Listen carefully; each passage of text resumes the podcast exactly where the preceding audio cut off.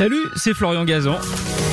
Tout l'été sur RTL, dans l'émission Ça va faire des histoires, on vous raconte des anecdotes incroyables, farfelues et parfois absurdes, tout ça dans la bonne humeur, et racontées par les meilleurs. D'ailleurs, je leur laisse le micro. RTL, Ça va faire des histoires. On démarre avec David Buron, c'est parti. Alors, 4 décembre 1977, Bangui, capitale de la Centrafrique. Ce jour-là, Jean Bedel Bokassa se fait couronner empereur.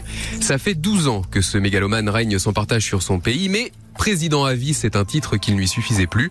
Et ce 4 décembre, donc, il organise une cérémonie d'un faste extraordinaire.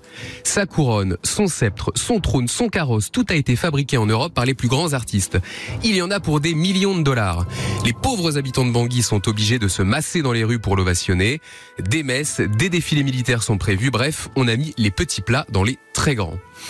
Seul ombre au tableau pour Bokassa, les chefs d'États étrangers, les dignitaires religieux et les souverains du monde entier qu'il avait invités sont absents. Bokassa tenait particulièrement à la présence des souverains car il prétend faire partie de la même famille maintenant. Mais presque aucun n'est venu.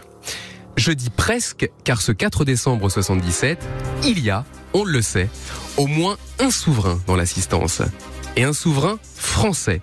Ce souverain, c'est Didier Ier, roi de la Basoche. Ça vous dit quelque chose? Que dalle. eh bien, c'est normal, car la Basoche, ça n'existe pas. Du moins, ce n'est pas un royaume. La Basoche, c'est une confrérie étudiante de Poitiers, dans la Vienne, composée d'une quinzaine de potaches. Leur spécialité, c'est, les soirs de beuverie, de faire des blagues, des canulars de plus ou moins de bon goût.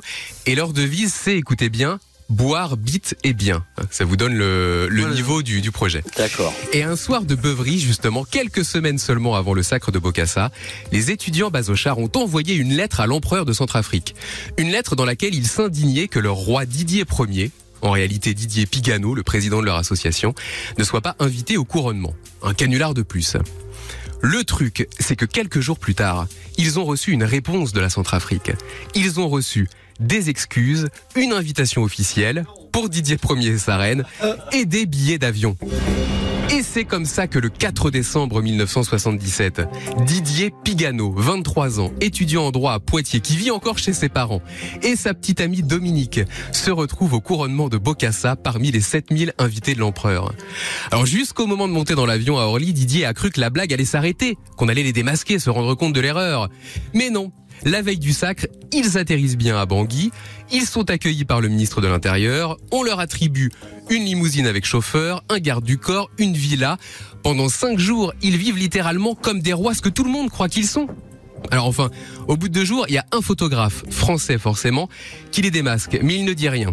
Euh, Il faut dire que plus les jours passent et plus les petits étudiants de Poitiers, bah, ils ont peur de ce qui pourrait se passer si les autorités découvraient la vérité. Alors, il faut quand même rappeler qu'on est dans une dictature militaire. Donc au bout de cinq jours, ils entendent dire qu'un avion repart pour la France. Évidemment, ils sautent dedans. De retour à Poitiers, ils sont fêtés chaleureusement par leurs amis et par le doyen de la fac, qui trouve ça très amusant. C'est moins chaleureux avec les renseignements généraux, qui ont bien envie de savoir, mais qui est ce soi-disant souverain français qui s'est presque substitué à Giscard?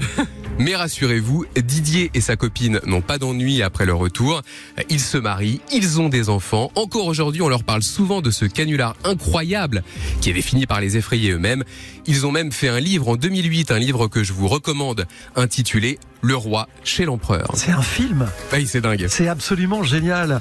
Le faux roi de la Basoche. Le roi de la Basoche, exactement. Signé ouais. David Buron pour démarrer la, la dernière manche. Et il y a des photos, hein, on peut voir dans des articles de presse, on le voit avec sa faluche et sa cape de basochard au milieu des milliers d'invités. euh, Mais on n'a jamais su ce que Bokassa euh, Mais non, avait bah non. su ou Non, pas non, de cette histoire. Exactement, c'est une des questions qui se pose. Est-ce qu'il a su au bout d'un moment quand même qu'il s'était fait avoir?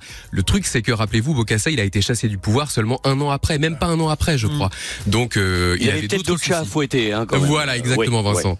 Mais par contre, ils auraient été démasqués, ils seraient peut-être toujours en tôle. Ah, ça, Possible. Possible. Merci d'avoir écouté cette histoire. Retrouvez tous les épisodes sur l'application RTL et sur toutes les plateformes partenaires. N'hésitez pas à nous mettre plein d'étoiles et à vous abonner. À très vite. RTL. Ça va faire des histoires.